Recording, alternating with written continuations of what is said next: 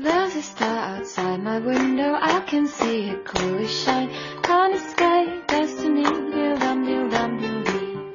There's a hole in the woods, I can hear it moan low. Can't escape destiny, dill dum dum dill dee. Roll, rock around you, roll, oh, roll, rock around you, roll,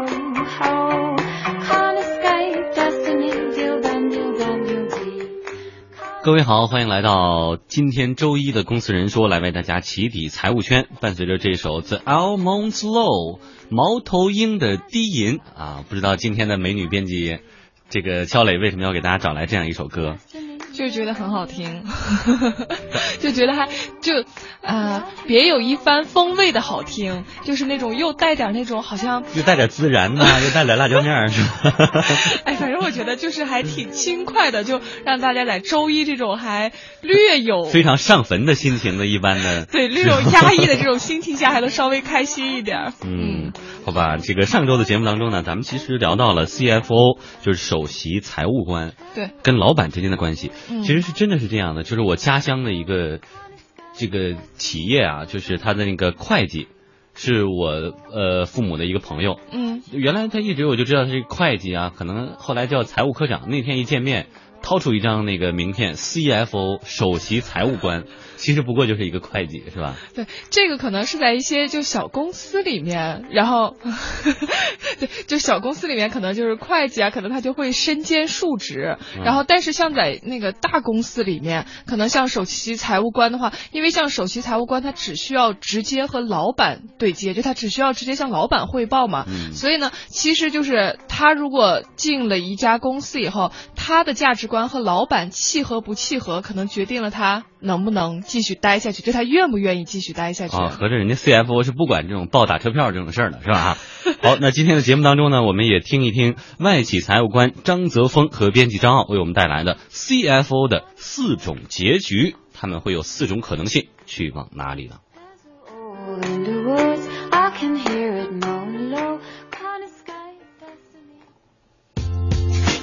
嗨，我是张傲。哎，大家好，我是 Press 面中国财务经理张德峰。上一期啊，我们说了这个 CFO，但是 CFO 和老板的关系我们似乎没有说透。今天我们再来说说。做得顺的 CFO 也有，做得不顺的 CFO 也有。但是为什么 CFO 经常来讲会几年跳一次槽呢？我们总结基本上有这么四种关系啊，嗯，一种是痛苦煎熬，一种是分道扬镳，一种是共同进退，还有最后最惨的是同流合污。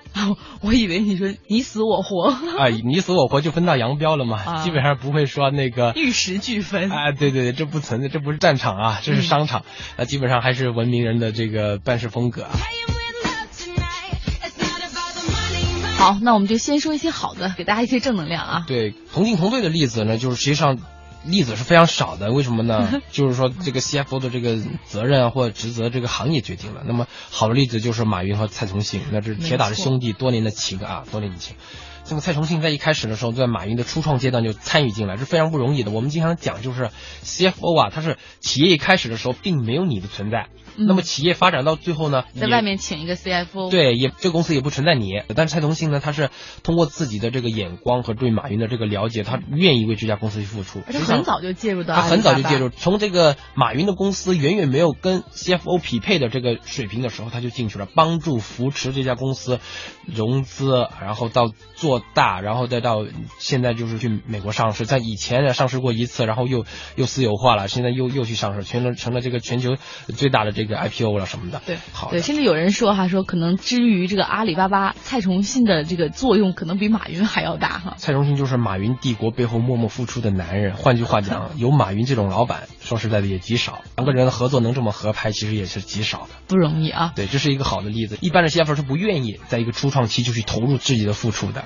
嗯，呃另外一个好的例子呢，就是不是初创期进来，但是他做的也是很好，年限也是相对长的，就是说他也做了十年了。就是，呃，张朝阳的这个搜狐，那么他的 CFO 是这个余楚苑，余楚苑这个以前也是在这个四大做过，也是在投行做过的。那么后面加入了张朝阳的这个公司之后，做到现在为止基本上快十年了。那么他最近的一次签的协议呢是签到二零一六年，余楚苑可能是四十出头的时候加入，现在是五五十出头了，估计就不会走了。啊，也也不是说不会走啊，他可能因为他这个他这个合约还是三年一签啊，但是就是说我们可以从这十年看出来呢，这个搜狐一直在壮大，然后它的业绩也不错，然后说明了这个呃张朝阳这个老板呢，他这个对 CFO 也好，他有一定的自己的一个智慧，然后才能达到就是两方面的这么一个合作。说白了就是同进同退，就是一个双方面的一个合作，互相的沟通，互相的合作。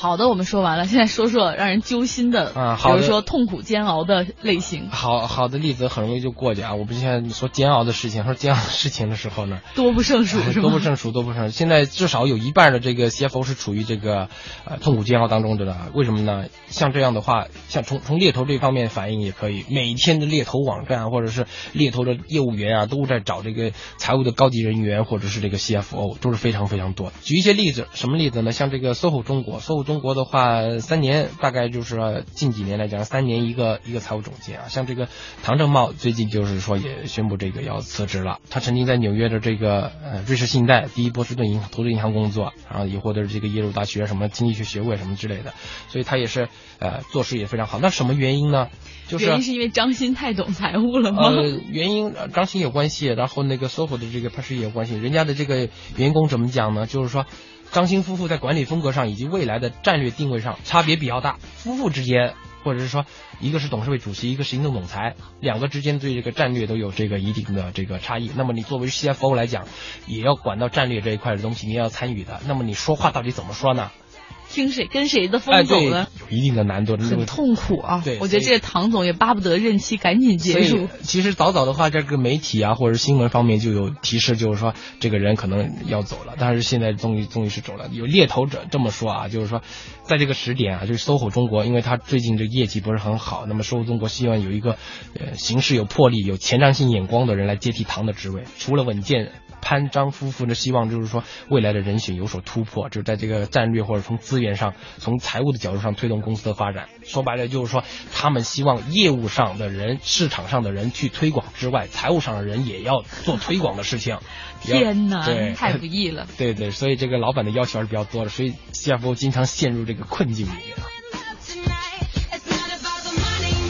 嗯，痛苦煎熬说完了，我们来说说更恐怖的吧，分道扬镳。碧桂园现在因为房地产不是很好，所以也遇到了这个困境，销售啊、业绩啊等等。所以今年这个四月份的时候，吴启琴啊，他也是个离职了。那深康家有这个财务总监杨荣，他也离职了。那么这个吴启琴以前是在恒隆地产做这个 CFO 的，实际上也是不停的在圈子里跳哈。，对，就是所以这些人就是说，一定到了一定水平之后，就是说这边做几年，那边做几年，很多时候就是因为呃企业它有一定的发展阶段，你这个发展阶段确实合适了，那在里面做。到了不合适的因素出现之后，要么是企业要往上冲，要么是企业啊有点下降的情况了，然后老板这个时候会觉得，哎，你帮不上忙。嗯实际上有可能啊，我们客观点讲，有可能是老板激进了。啊，有可能是老板的对这个财务总监的这个想法有偏失了，但是没有办法，老板就是老板，他的决定出来了。那你你觉得那个痛苦煎熬不了，那只能分道扬镳。您看，您总是给财务总监说话，在我看来，很多财务总监因为自己身有一技，不担心下找不到下一家。当这个公司进入下行通道的时候，那我何必跟着你一起吃苦，最后担责任呢？我干脆一走了之吧。哎，对对对，负责 IPO 的这个 CFO 就有这种阶段性任务啊。那有时候就是说我这家公司要上市，我找你这个 CFO 过来，CFO 做完了，呃，股票期权什么的全部都到手了。这个时候走，走，这个是双方都是非常呃合作愉快的一个你情我愿哈，成为对交易形式。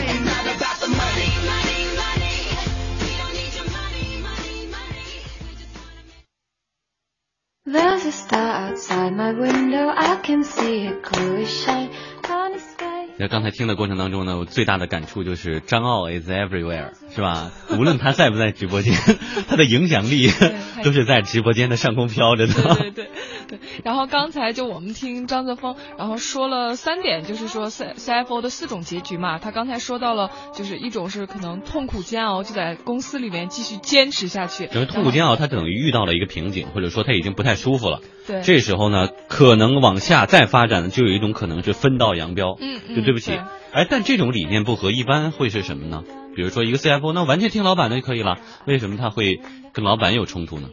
就呃，我觉得可能很多时候吧，是说就是你像嗯，CFO 其实他是有自己的想法的，因为他在公司里头不光是财务方面，他有时候在战略决策方面，其实他也要出一些就是意见和这个尤其是当他觉得一个决定是指定赔钱的。他作为他那个角色，他又觉得啊，如果亏公司亏损太多钱的话，我自己也是有责任的，可能他就会跟老大提出来。对，然后如果这个时候就他会发现老板的这种风格或者这种观点跟他是完全不一样的。其实我觉得，你想到了他们那个就是。就是阶段以后，他们应该已经是在自己的业务方面应该是没有问题了，所以这个时候其实他很就很在乎这种价值观的这种就是呃相同，对对对这些，所以我是觉得像这个对于他来说呢，而且就是说，我觉得还有一个原因哈，CFO 他自己是有一技之长的，所尤其是在这种大公司里头做 CFO，其实他并不发愁找不上工作，所以呢，他可以就是说我在这儿，只要我我觉得可能哎我做的不太舒心，那我就可以换一家，因为反正我再去另一家大公司。我也能找见一个合适的工作，嗯，然后他可能就是一个这样不断试验的这样的一个过程，嗯，然后这是两种哈，那第三种的话可能就比较理想了，就是跟公司的。最高层同进同退，对对对，就像刚才那个张泽峰举的例子一样，我觉得也是所有人可能一说到就会想到的，就是马云和蔡崇信，就他们两个实在是，对，就是可能是一个最好的例子。然后一会儿半点后的话，会跟大家说一下这个同流合污，就这个其实是不太好的。嗯，但是这种例子在我们身边是屡见不鲜。对对对对对。然后刚才说到这个就是搜 SOHO 中国的时候，然后我印象比较深的就是说 SOHO 中国其实上市六年多以来已经有三个。CFO 了，就是呃刚才说到的这个 CFO 唐正茂已经是第三位了，在他之前的第一位这个严岩呢是就是最早的一批，就在万通的时代的时候，其实就跟着潘石屹一起，然后后来又就是来这儿做了这个呃就潘石屹创业以后又来这个呃 SOHO，然后做了这个呃。同样的职位，嗯，然后呢，他在这个 SOHO 中国已经有将近十八年的一个时间了，嗯，包括他的后来的继任者呀，王少健和这个唐正茂，也都是各有各的风格，比如说有的是非常在意这个公司的财务安全，有的是在于稳健。那么广告之后，我们继续。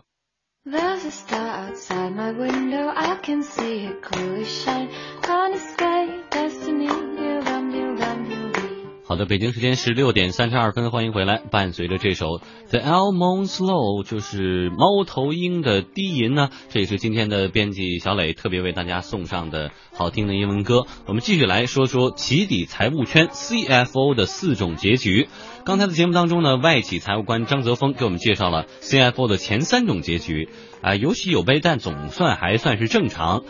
那么至少没触犯法律。哎，对，这个同进退呀，痛苦煎熬啊，或者分道扬镳啊。接下来我们就来听听第四种结局，和老板同流合污。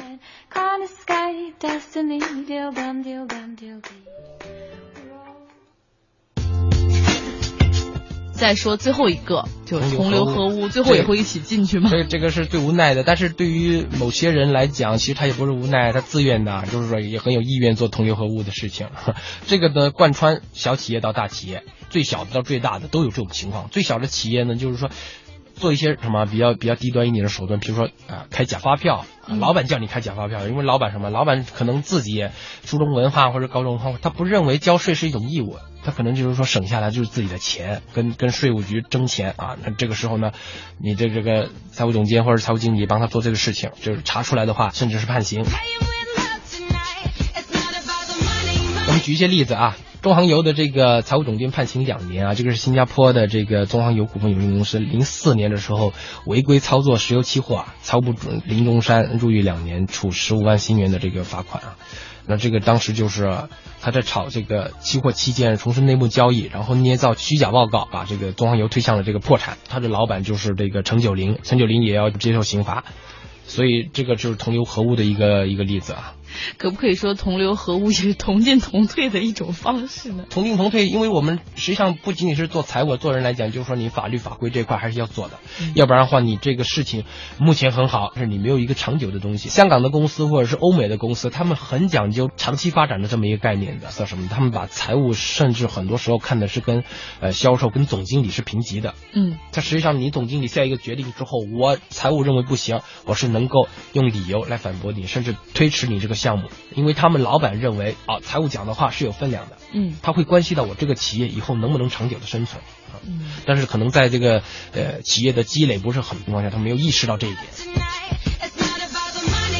CFO 和老板怎么样去处关系呢？有这么几种关系的话，那你们就要就是这个对自己找老板这一块就要非常的谨慎了，看自己是不是适合自己的阶段，然后对自己的发展、生活、工作什么的和价值观是否匹配了。所以找找工作就是找老板，说的就是这个 CFO 等高级财务管理人士。